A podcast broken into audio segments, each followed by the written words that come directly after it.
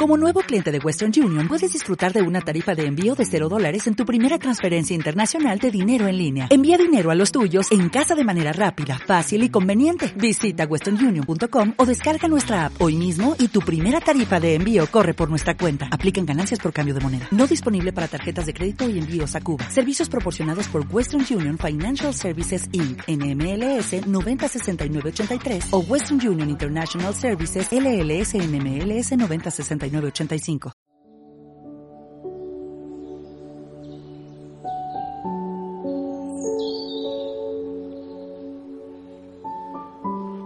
Del Evangelio según San Lucas. Se acercaron unos saduceos, los que dicen que no hay resurrección, y le preguntaron a Jesús, Maestro, Moisés nos dejó escritos, si uno se le muere su hermano, dejando mujer, pero sin hijos, que tome la mujer como esposa y dé descendencia a su hermano. Pues bien, había siete hermanos. El primero se casó y murió sin hijos, y el segundo y el tercero se casaron con ella, y así los siete, y todos murieron sin dejar hijos. Por último también murió la mujer. Cuando llegue la resurrección, ¿de cuál de ellos será la mujer? Porque los siete la tuvieron como mujer. Jesús le contestó, En este mundo los hombres se casan y las mujeres toman esposo, pero los que sean juzgados dignos de tomar parte en el mundo futuro y la resurrección de entre los muertos, no se casarán ni serán dadas en matrimonio, pues ya no pueden morir, ya que son como ángeles. Son hijos de Dios, porque son hijos de la resurrección, y que los muertos resuciten lo indicó el mismo Moisés en el episodio de la zarza, cuando llama al Señor Dios de Abraham, Dios de Isaac, Dios de Jacob. No es un Dios de muertos, sino de vivos, porque para Él todos están vivos.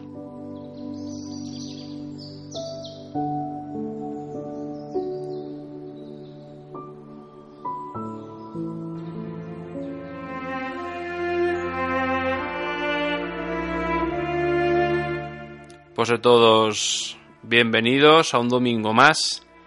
Un domingo en el que el Señor nos invita justamente a que nunca olvidemos una frase, una afirmación que es tan rotunda y que los cristianos, seamos realistas, la hemos relajado, la hemos edulcorado, la hemos maquillado, que es cuando nos dice el Señor que no es un Dios de muertos, sino un Dios de vivos. No es el Dios de las lápidas, de los nichos y de cementerios tristes, sino es el Dios de vivos, de personas con esperanza, de personas con ilusión, de personas que su vida no está enfocada solamente a lo que hagamos hoy o mañana, sino que su vida tiene un futuro, su vida tiene un sentido, y este sentido lo cogen porque se fían de lo que Dios nos dice cada domingo, cada día en el Evangelio.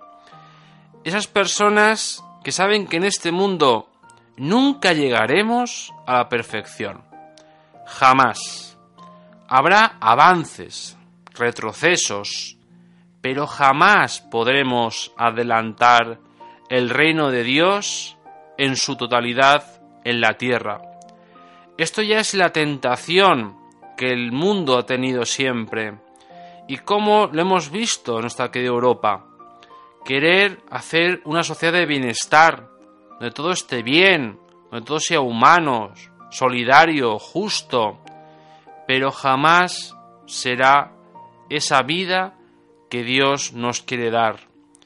Porque en esta vida siempre habrá dificultades, habrá problemas, habrá cosas que arreglar, que solucionar.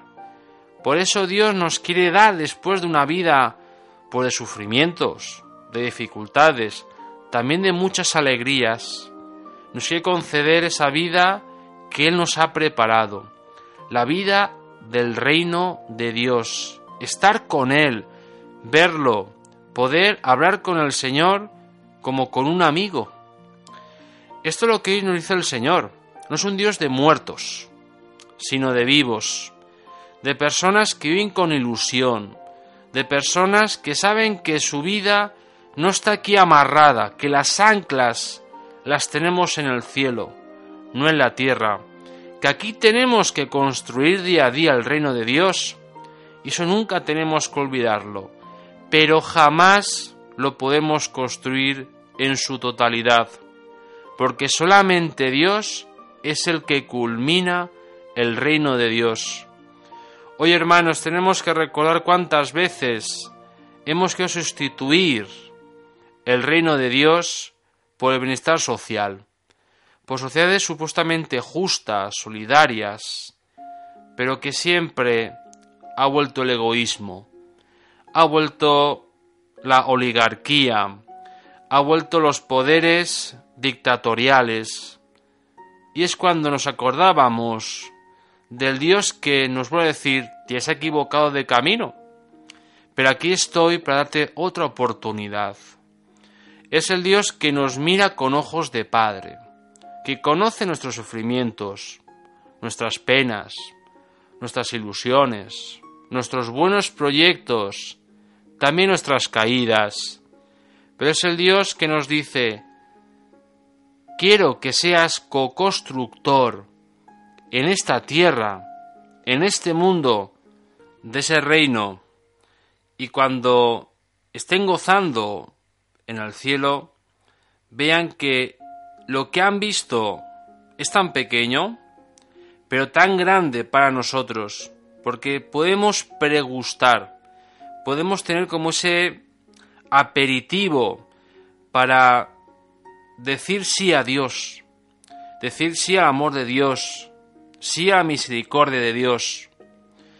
Hoy, hermanos, tenemos que retomar en nuestra iglesia, tenemos que recordarnos que nuestro Dios no es un Dios de nichos, de lápidas, sino es un Dios de personas resucitadas, de personas que quieren ser felices eternamente, de personas que se dejan moldear por Dios, de personas que se dejan trabajar por Dios, de personas que han sido humilladas por el mundo, por la sociedad, incluso por los más cercanos, pero que han dicho sí a Dios con todas las consecuencias. Es un Dios que hoy se abre a ti, es un Dios que hoy te ofrece su amistad y te dice, ¿quieres construir conmigo el reino de Dios donde tú estés? Cógeme la mano. Serás no un albañil, no un peón. Serás uno que vas a crear esperanza, que vas a crear ilusión, una nueva humanidad ya en esta tierra, pero vas a mostrar hasta qué punto Dios nos ama, quiere estar con nosotros, nos quiere acompañar, quiere preguntarnos ¿cómo estás? ¿Cómo te encuentras? Ese es el Dios de vivos, de esperanzados, de ilusionados, de personas gozosas que saben que al final estamos unidos al corazón de Dios, estamos unidos siempre en el cielo. Por eso, hermanos, os invito a todos a que nos demos cuenta de cuántas veces hemos sustituido a este Dios del cielo, a este Dios de vivos, por un bienestar social, por una falsa ilusión, pensando que nosotros podíamos hacer lo mismo que Dios o más que Dios. Por eso, hermanos, pidamos al Señor de verdad que seamos junto con Él constructores de nueva humanidad.